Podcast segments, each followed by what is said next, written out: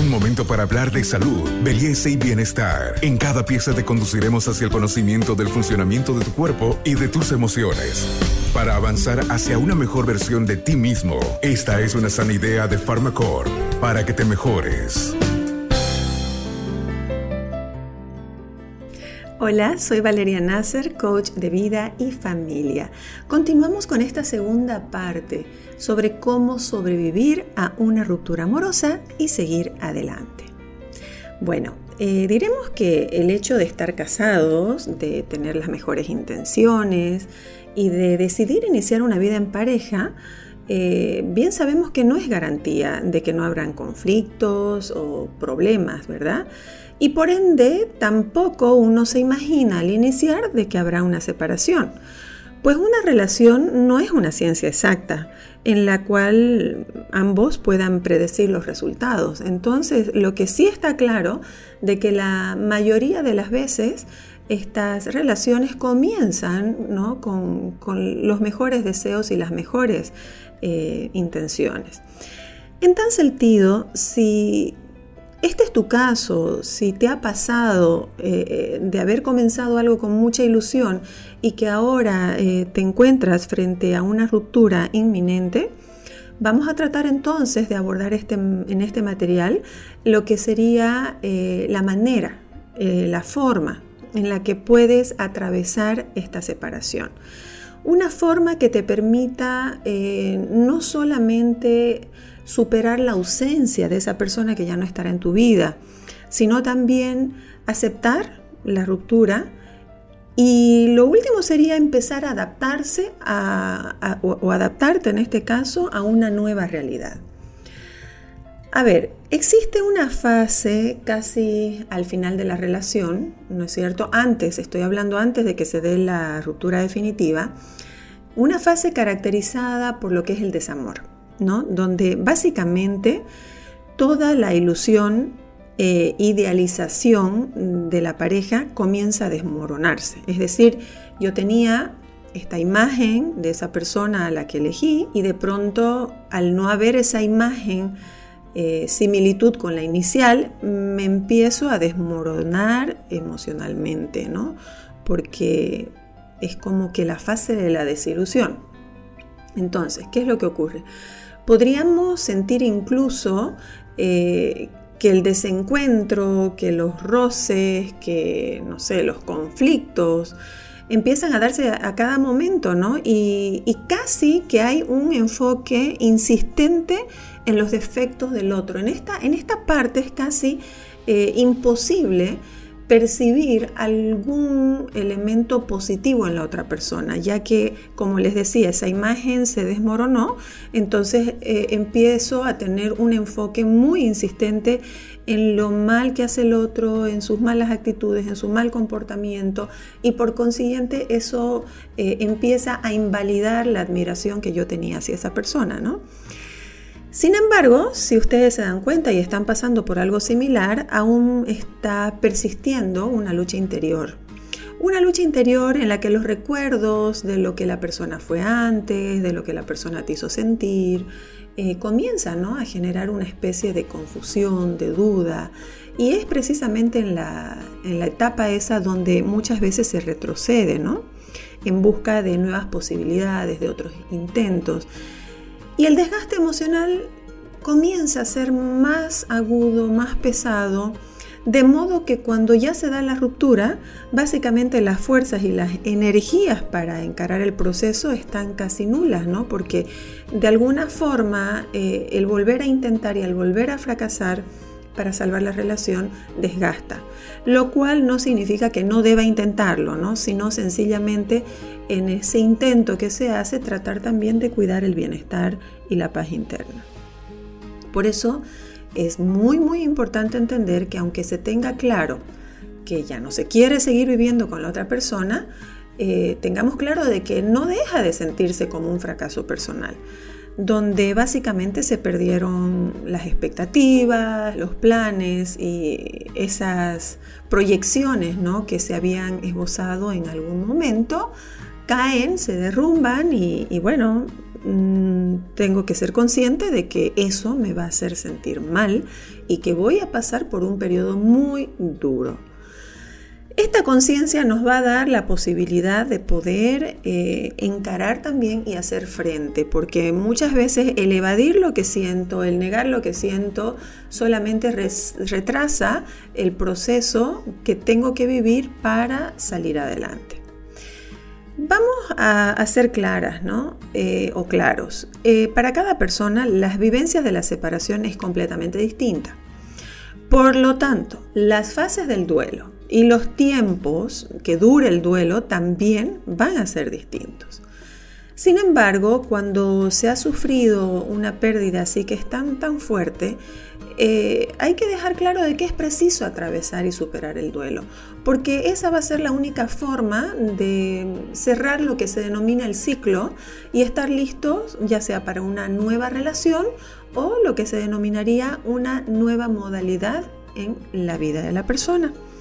Entonces, a ver, la manera más clara de darse cuenta si se ha superado el duelo de la separación es básicamente cuando la persona es capaz de recordar y hablar sobre ese proyecto pareja perdido sintiendo cada vez menos dolor. Ahí podríamos decir que ya estamos en una fase de recuperación. Este podcast es una sana idea de Pharmacorp. Entonces, a ver, vamos, vamos a empezar a denominar y a identificar cuáles son las fases em, del duelo para que tú también veas en cuál de ellas te encuentras. Se inicia con lo que es la etapa de la negación y el aislamiento. ¿no? Esta es una etapa en la cual se niega básicamente la realidad. Y todavía se realizan algunos intentos ¿no? por recuperar lo que había. Eh, de alguna manera es una forma de autoprotección. Obviamente esto no va a llevar mucho tiempo, ¿no? porque el negarse eh, emocionalmente, mentalmente, en mis pensamientos, eh, es una cosa, pero vivir la realidad, entonces, es, algo que me enfrenta ¿no? con lo verdadero.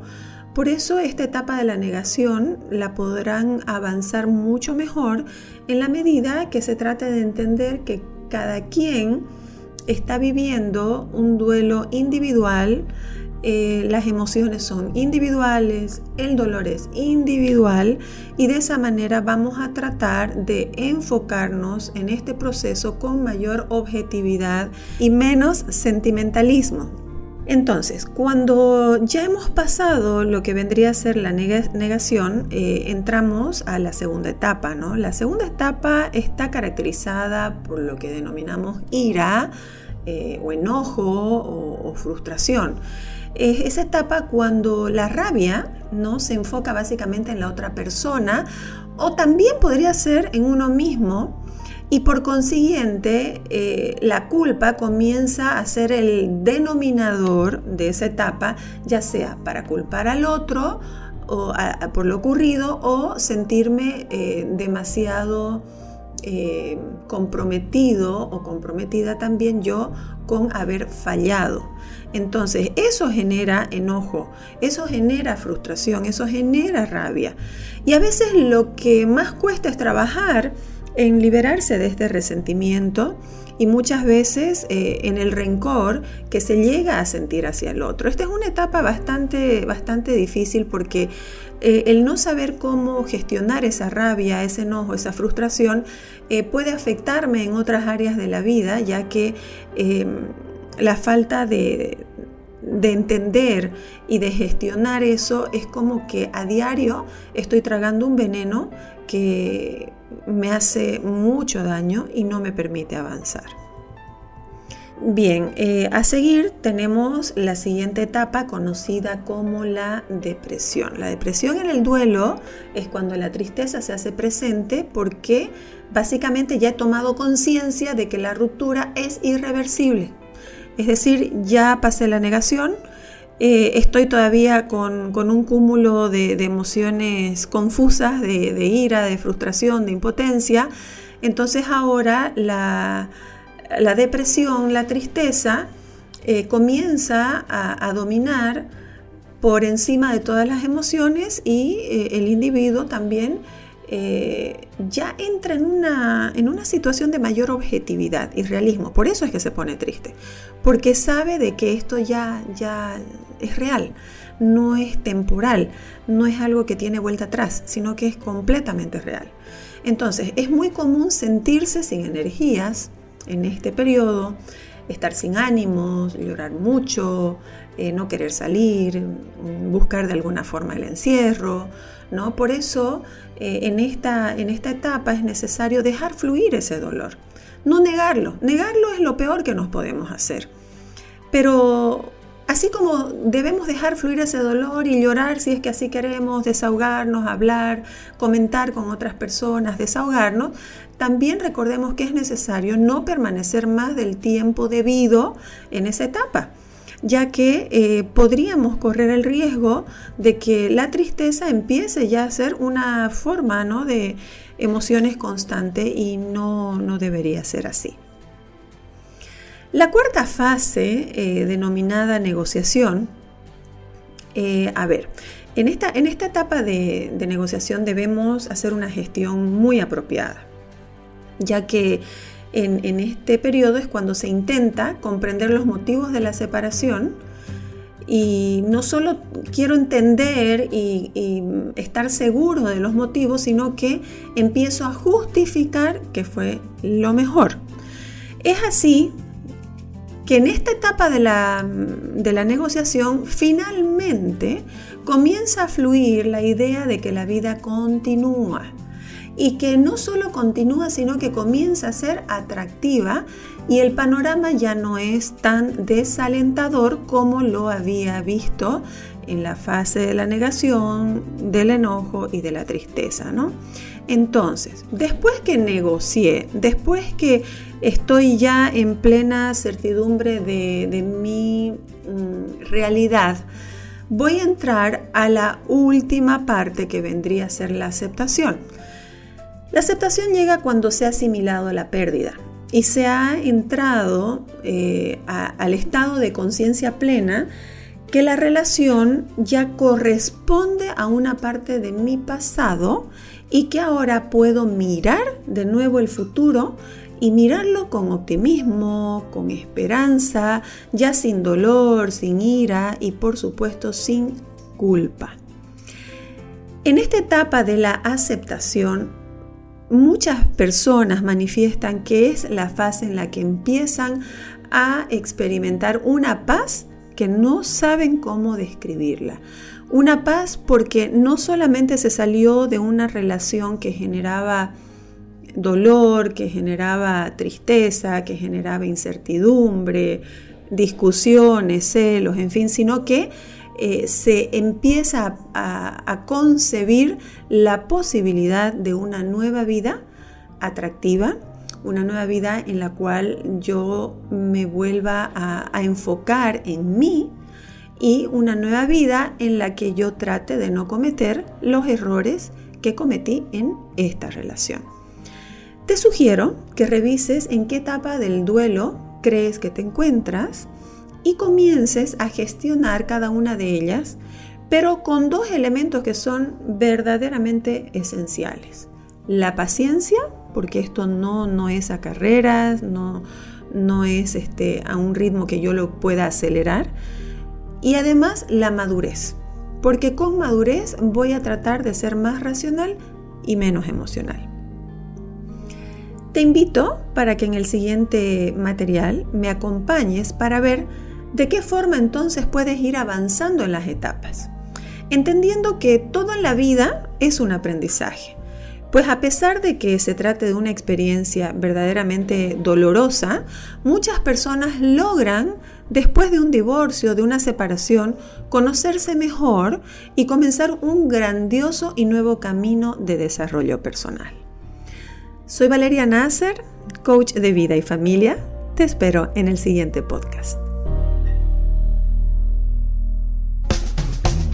Hasta aquí llegamos hoy. Síguenos en nuestras redes sociales de Facebook, Instagram y en nuestra revista digital Buen Vivir. Esta es una sana idea de Farmacor.